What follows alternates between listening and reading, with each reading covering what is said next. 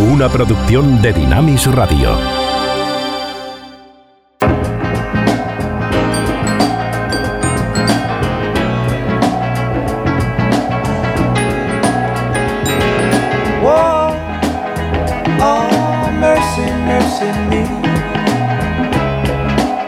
Hace ya más de medio siglo que nació una leyenda de la casa Motown, la mítica discográfica del soul que dio a conocer a todo el mundo el sonido de esa música afroamericana de cantantes como el que vamos a hablar hoy, Marvin Gaye desde su trágica muerte en 1984, disparado por su propio padre, un predicador apartado de una extraña iglesia, la compleja figura de este gigante del soul nos sigue dejando perplejos en esa extraña combinación, por un lado, de espiritualidad, ¿no?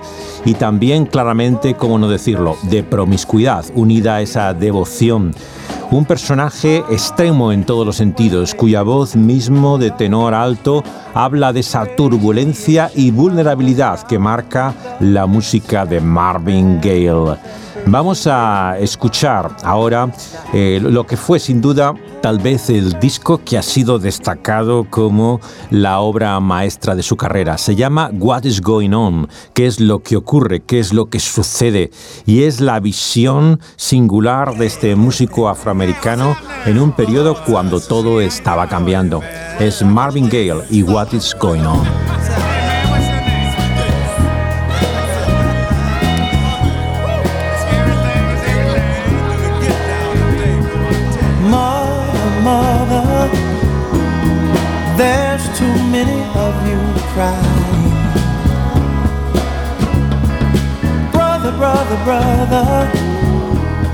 There's far too many of you die.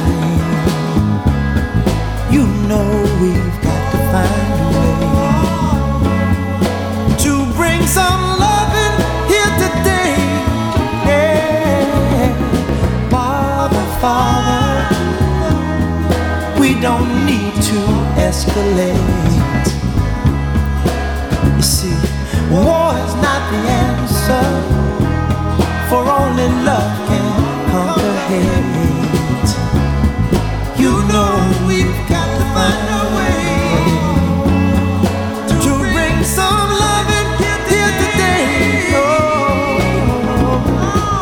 picket lines and picket signs. Don't punish me with brutality. Talk to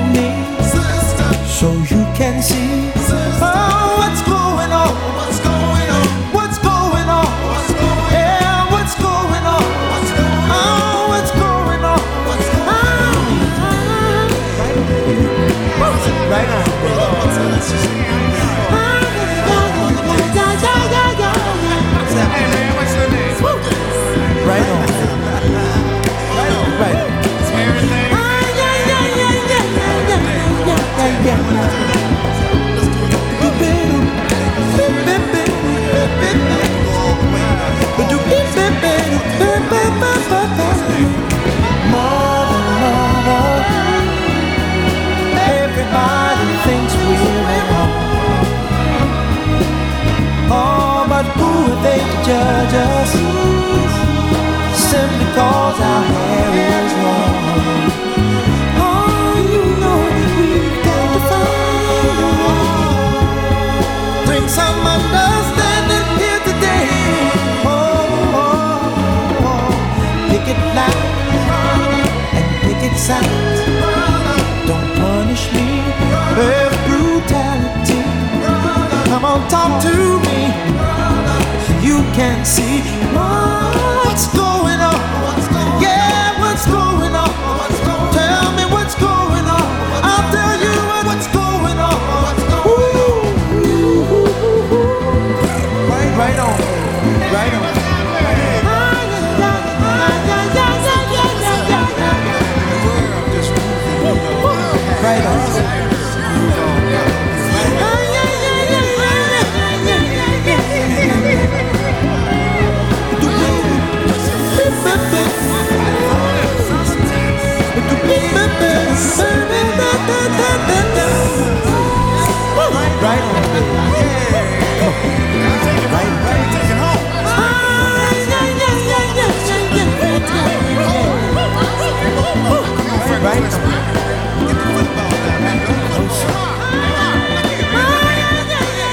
What is going on? ¿Qué es lo que ocurre? ¿Qué es lo que está sucediendo? Canta Marvin Gaye en un periodo sin lugar a dudas ya extraordinario y singular, no solamente en la vida de este músico, sino para toda la población afroamericana.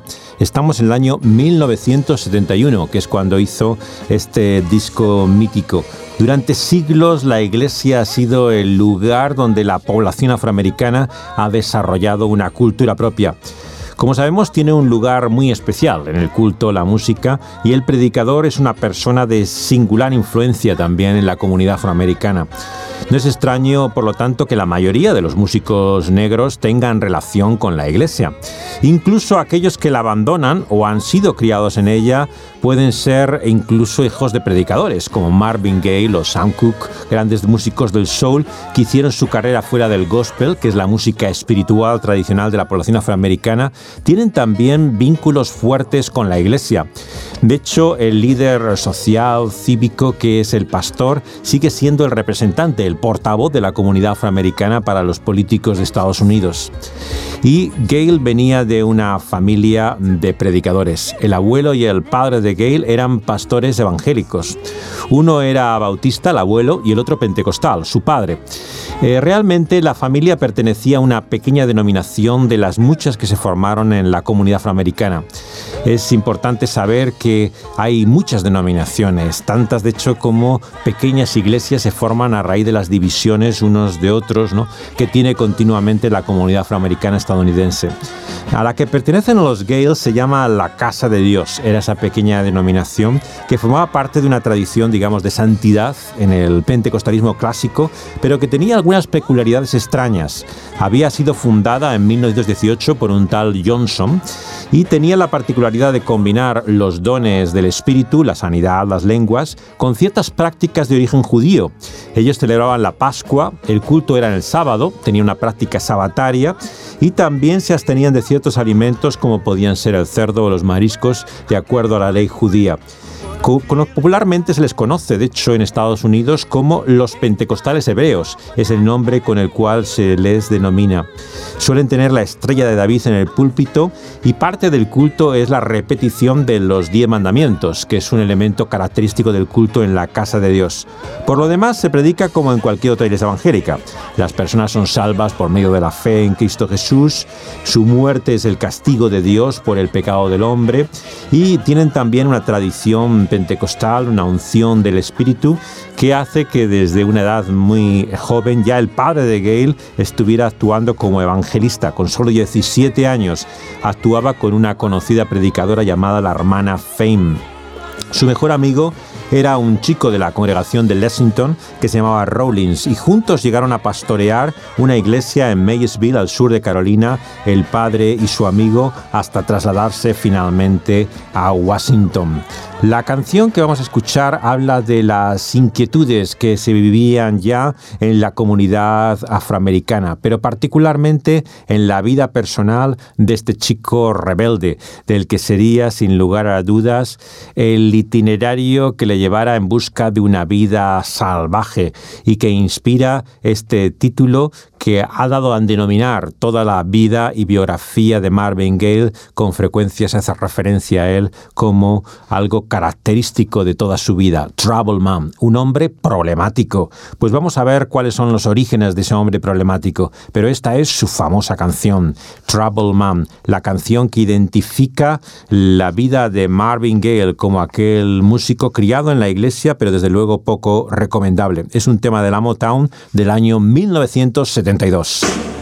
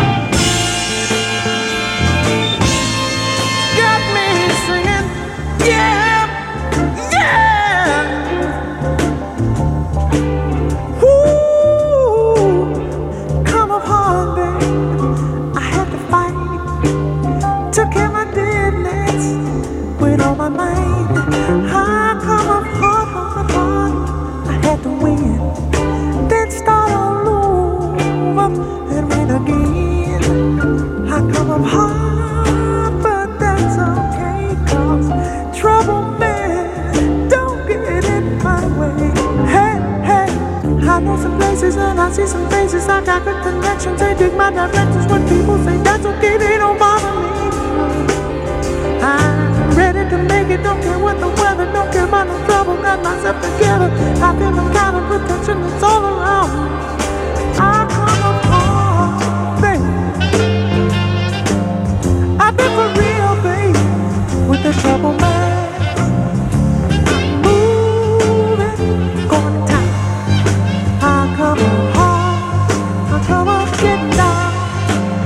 There's only three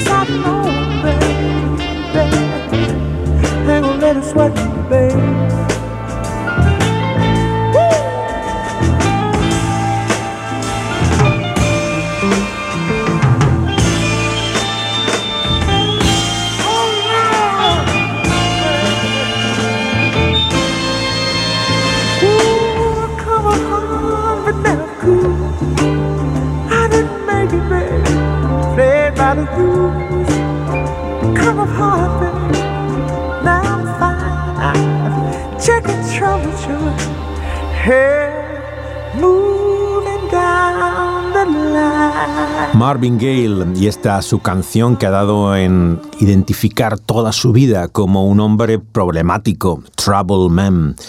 El padre de Marvin, como dijimos, era predicador. Había conocido, siendo adolescente, evangelista, a una chica bautista.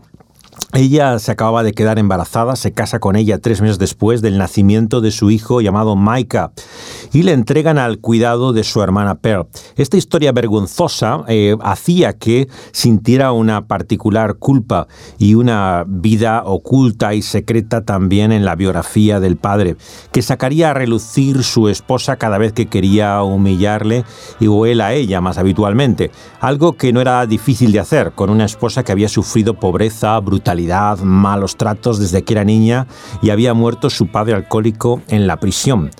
Ella dijo después de la muerte de Marvin que él no quería tener ese hijo. Lo cierto es que le hizo la vida imposible. Los Gale, por un lado, eran como cualquier otra familia de pastor, vivían en torno a la iglesia. Cuando tenía solamente 27 años, el padre de Marvin había sido hecho el secretario general de esta pequeña denominación, que había nacido el año 1942. Pero la congregación era bastante pequeña, estaba formada básicamente por su familia y tenía las mismas actividades, digamos, que una iglesia normal.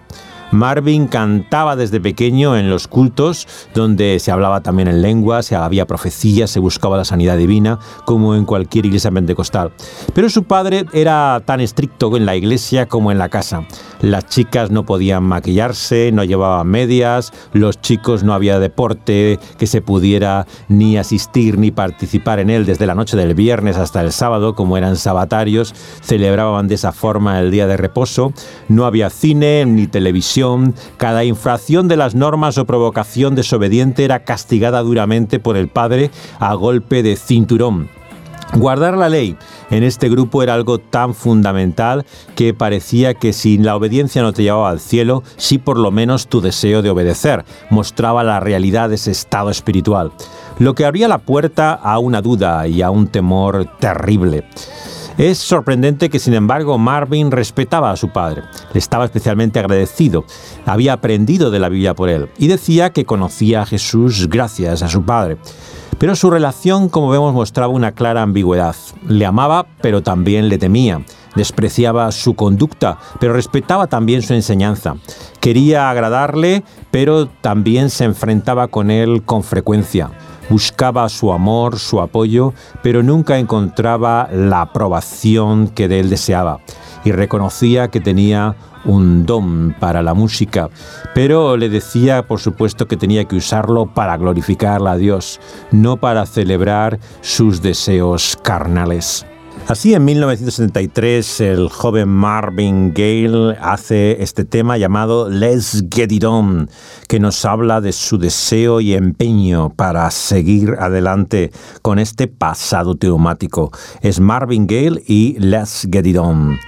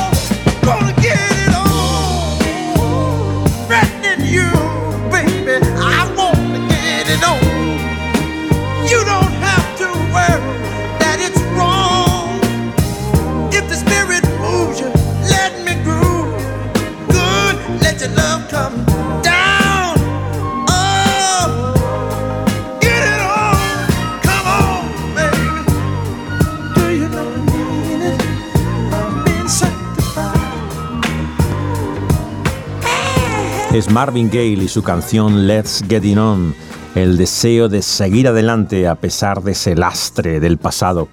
El ejemplo del padre de Gale dejaba mucho que desear. Aunque él era ya miembro del comité ejecutivo de esta denominación, eran llamados apóstoles, como los doce, tenían además ese número, tenían que ser doce, él quería ser el principal apóstol. El año 47 se produce una división que se forma la Iglesia del Dios vivo.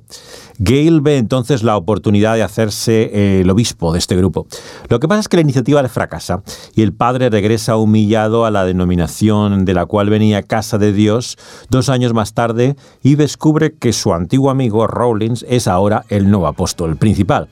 Y para asegurarse su posición dicta una nueva regla por la que a sus 37 años se convierte el cargo en vitalicio. Así que esto le producía una amargura, ¿no? una frustración en su vida al padre de Marvin Gale, que continuó siendo pastor pero que había perdido su interés. ¿Por qué? Porque había una gran ambición detrás de él. Lo que buscaba era una posición, había un orgullo herido. Y esto no le abandona, aunque finalmente se acaba retirando y empieza a salir una doble vida a la luz. Estaba ocultando cada vez más prácticas y desviaciones. Eh, en este sentido, eh, empieza a mostrar cada vez más una actitud sexual bastante ambigua. Eh, parece que el hijo le descubre vistiéndose de mujer, algunos pensaban que era eh, homosexual, se le acusa de inmoralidad en la congregación y su hijo empieza a sentirse cada vez más avergonzado de su padre, ¿no? y sobre todo de lo que parecen los gestos amanerados de él. Le hace obsesionarse de tal forma por su hombría, por su sexualidad, que empieza a preocuparse seriamente si la condición no será hereditaria, si él no sufriría también del mismo mal.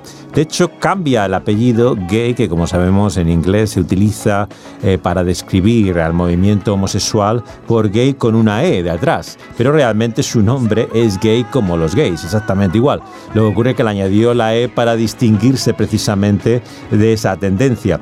Cansado de las bromas, claro, que le hacían una y otra vez sobre el tema desde eh, que era el niño. El término se empieza a popularizar a partir de los años 70 también, que es cuando eh, realmente eh, describe al movimiento como un grupo de presión. Marvin hablaba suavemente, era un hombre sensible, vestía impecablemente, con modales bastante educados. A nadie podía engañar que era un hijo de pastor. tenía ciertas formas que allá donde estuviera todo el mundo distinguía de dónde venía. Como su padre no le dejaba hacer deporte, él se dedicaba a cantar con un grupo del instituto. Intentó demostrar siempre que era alguien normal y buscaba la aceptación de aquellos que le rodeaban intentaba así perder el estigma de lo que él llamaba ser un hijo de Dios. Comienza así como miembro de una banda llamada The Moon Glows. The Moon Glows y comenzó también a hacer voces de fondo para la casa discográfica Motown. Tocaba el piano, la batería y empieza de hecho a ser coautor de varias canciones, incluido el famoso Dancing in the Streets. Bailando en la calle es una canción que escribe eh, en coautoría el propio Marvin Gaye. En esa época también eh, comenzará luego una segunda fase de su carrera marcada por los duetos, por los dúos que le llegan a hacer muy conocido. Pero antes de todo esto ocurrieron otras cosas que nos enfrentan al lado más oscuro del interior de la ciudad. Y este es el título de esta canción, Inner City Blues el lado realmente triste de la ciudad y el deseo de querer ser también más completo. Inner City Blues makes you makes me wanna holler, una canción del año 1971. Pertenece a su ya mítico disco What is Going On. Es Marvin Gaye.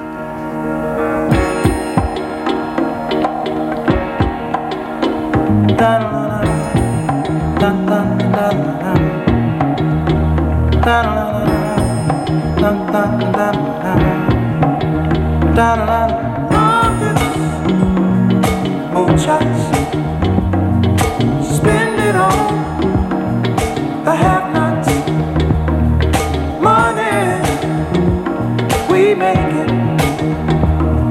Before we see it, you take it. Oh, make me wanna holler the way they do my life. Yeah. Make me wanna holler the way they do my life. This ain't living, this ain't living. No, no, baby, this ain't living. No.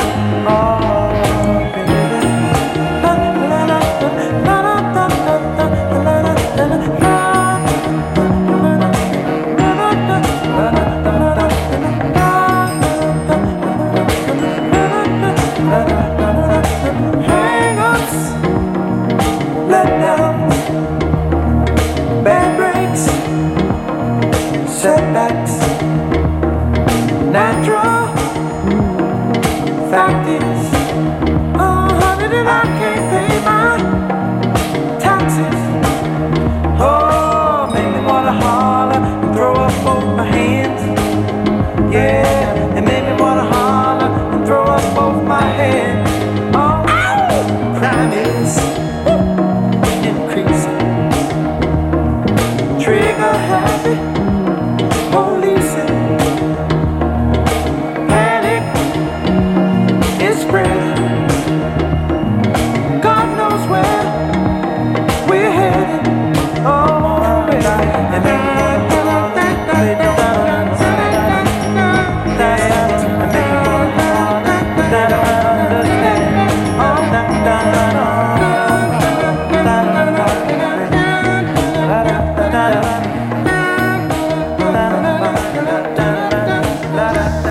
Marvin Gale tenía solamente dos opciones. O se enfrentaba con el padre, cosa que le parecía imposible, o entraba al ejército. Así que contra la voluntad del padre abandonó el instituto un año antes de acabar, después de haber hecho estas incursiones en la música, y es reclutado en la aviación norteamericana. Esto era un gesto desesperado, porque él no tenía ninguna vocación militar. Su carácter era muy poco apropiado, de hecho, para la vida militar, bastante pacífico, sensible, como decíamos, y luego además, como eh, su canción también la retrata, tenía una marcada aversión a la autoridad, era una persona problemática. Todo esto formaba una mezcla explosiva que le empujaba siempre a hacer calladamente lo contrario a lo que le mandaban.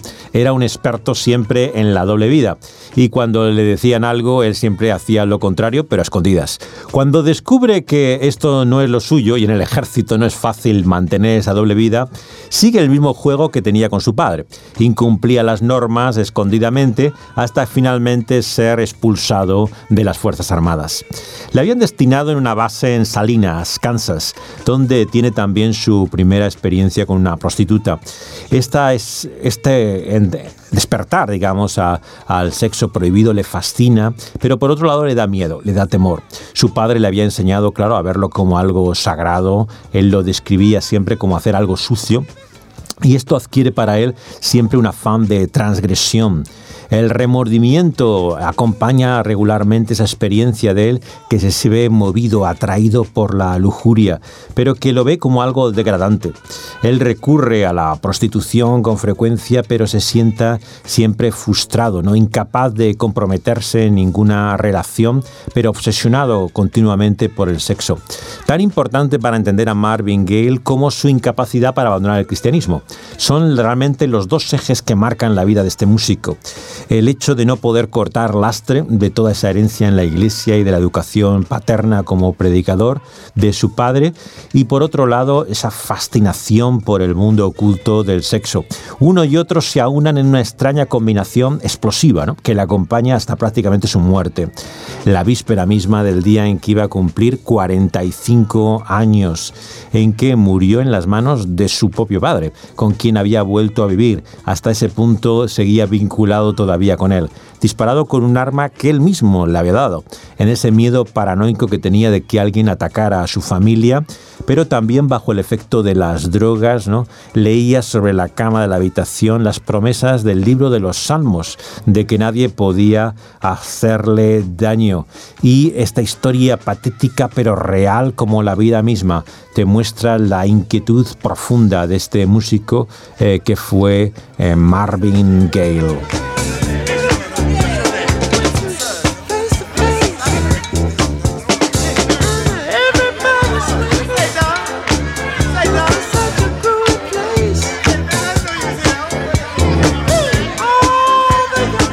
La vida se ha comparado a veces con una cebolla.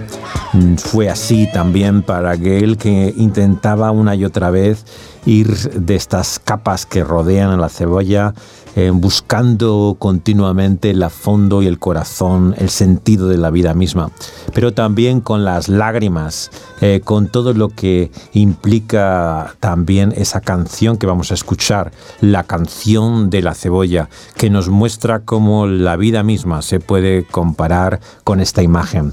Es Marvin Gale y esta es su canción Onion Song, una canción que, incluimos, que está incluida dentro de su álbum del año 1969, o sea, de finales de la década de los 60 de el Marvin Gale más joven y que refleja esa experiencia agridulce de la vida. The world is just a great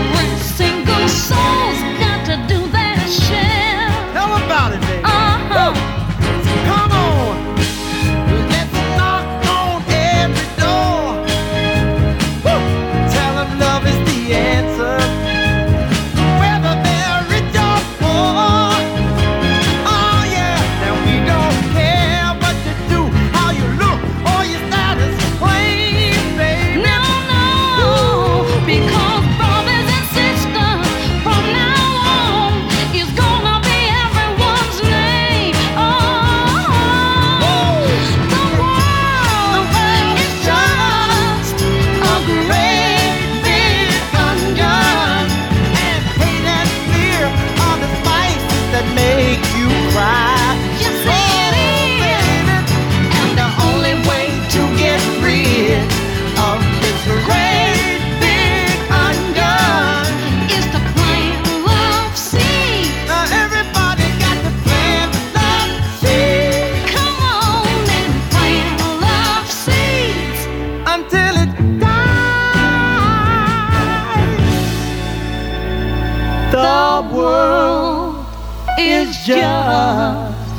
A great big onion. Que hizo en 1969 una imagen que describe muy bien la vida en sus muchas capas, complejidad, pero también lágrimas que la acompañan a medida que vamos eh, pasando de una a otra. Las canciones así de la música popular presentan ese amor redentor por el cual ansiaba y anhelaba Gail y que buscaba también en el sexo de una forma especial. Debido a la represión que había sufrido por la educación de su padre, Marvin no sabe relacionar ¿no? ese impulso con la idea también de vocación divina que le anima durante toda su vida como a seguir su carrera de un modo espiritual, casi como si fuera un propósito divino a pesar de tantos problemas. Él creía desde niño que había sido escogido por Dios para una misión, para una tarea. Y en ese sentido nunca abandonó este propósito o misión, aunque fuera obviamente a margen y a parte de la iglesia. Pero es lo que le hace cantar hasta el propio final de su vida y que se une finalmente también a esta su obsesión. Canciones que no hemos escuchado como Get It On o Sexual Healing plantean casi una idea religiosa sagrada del sexo. Este disco, por cierto, que tiene, aquellos temas eh, donde podemos encontrar esta extraña combinación, está dedicado a nuestro Señor y Salvador Jesucristo, mientras que todo el disco es prácticamente una celebración del sexo.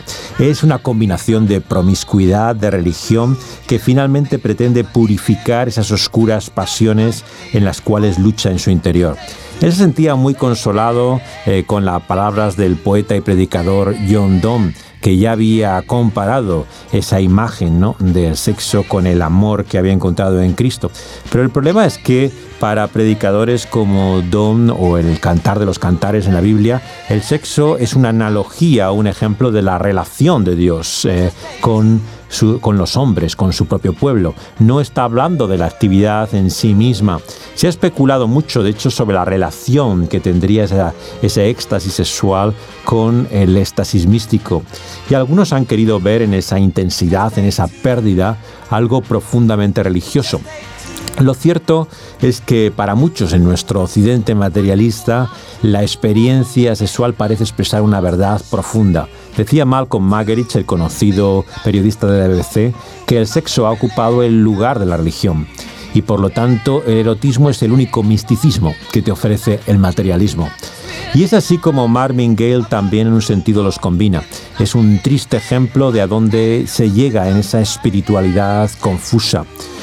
Esta canción que vamos a escuchar, Mercy, Mercy Me, también adelanta uno de los temas, sin lugar a dudas, muy importantes posteriormente, porque él tuvo una conciencia social y política, no solamente eh, de búsqueda existencial y particular, y la canción Mercy, Mercy Me, Ten, Ten Misericordia de mí, lleva también el subtítulo de la ecología porque hace referencia a la contaminación que no solamente produce el mal o el pecado en la vida de los hombres, sino también en la creación misma, en la naturaleza, y cómo este mundo está sucio y contaminado.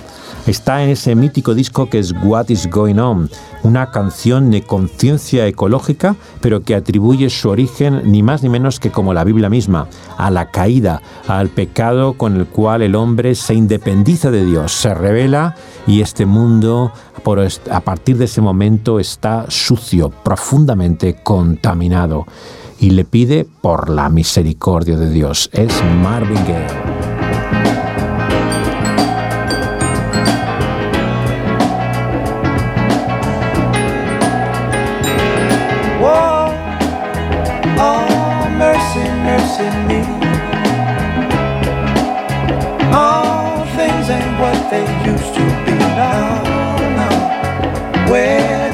The blue skies go.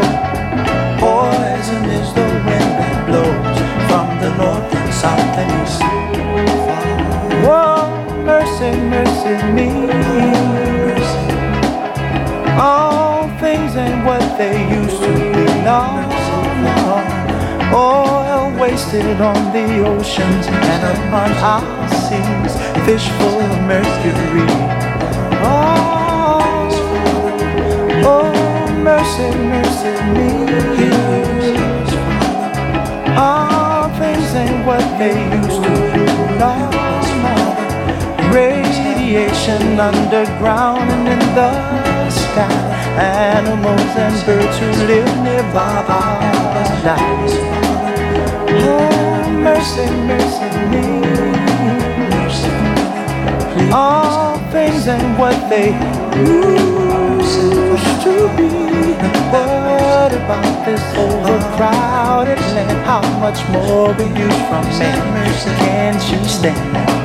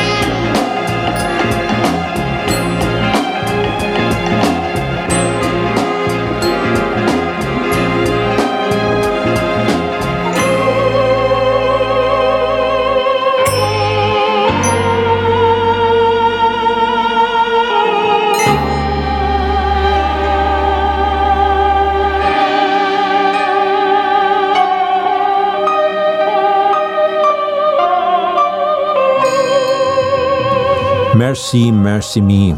Ten misericordia, misericordia de mí, canta Marvin Gaye. Y es un triste ejemplo también de dónde llegó esa desesperación de Marvin Gaye.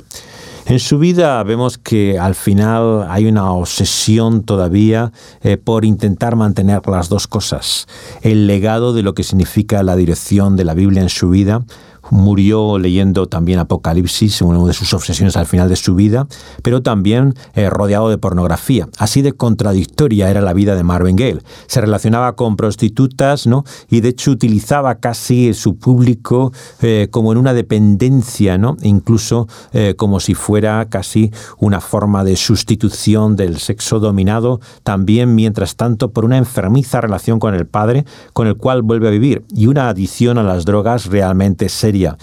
En esa enfermiza inseguridad que vive obsesionado por su falta de virilidad, realmente son los frutos de lo que el apóstol Pablo llamaría vivir para la carne.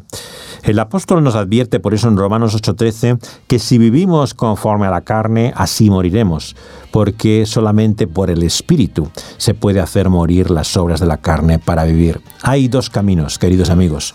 Uno presenta una vida aparente, basada en la autoindulgencia, pero cuyo final es la muerte. Y una muerte que en realidad nos lleva a la vida, porque el ocuparse de la carne es muerte, pero ocuparse del Espíritu es vida, dice Romanos 8. ¿Cómo se puede entonces dejar de vivir para la carne? Cumpliendo la ley que le enseñaba el padre de Gale, haciendo los diez mandamientos que se repiten cada domingo en su iglesia, la casa de Dios? No, contesta Pablo. Es imposible para la ley librarnos de la ley del pecado de la muerte. Justo después. Dios enviando a su Hijo en semejanza de carne de pecado, condenó al pecado no te oigo. Ahora. Ah. Hay que a partir de ahí entonces. Hace falta otra ley, la del espíritu de vida en Cristo Jesús. Dios enviando a su Hijo en semejanza de carne de pecado, condenó al pecado en la carne, para que la justicia de Cristo se cumpliese en nosotros, dice Romanos 8, en los versículos 3 y 4. Al estar unidos así a Él por la fe es que recibimos la justicia de Dios, por la que ya no hay ninguna condenación. Su Espíritu hace que ya no andemos conforme a la carne y pensemos en las cosas del Espíritu. Tenemos una deuda de gratitud, no a la carne, dice el apóstol, para vivir conforme a la carne. Versículo 12, sino que por el Espíritu hacemos morir las obras de la carne. Porque, queridos oyentes, o matas el pecado o el pecado te mata a ti. No hay otra opción y solamente hay una forma de poderle hacer morir, por el Espíritu de vida que hay en Cristo Jesús. Listen, baby, no mountain high, no valley low, no river wide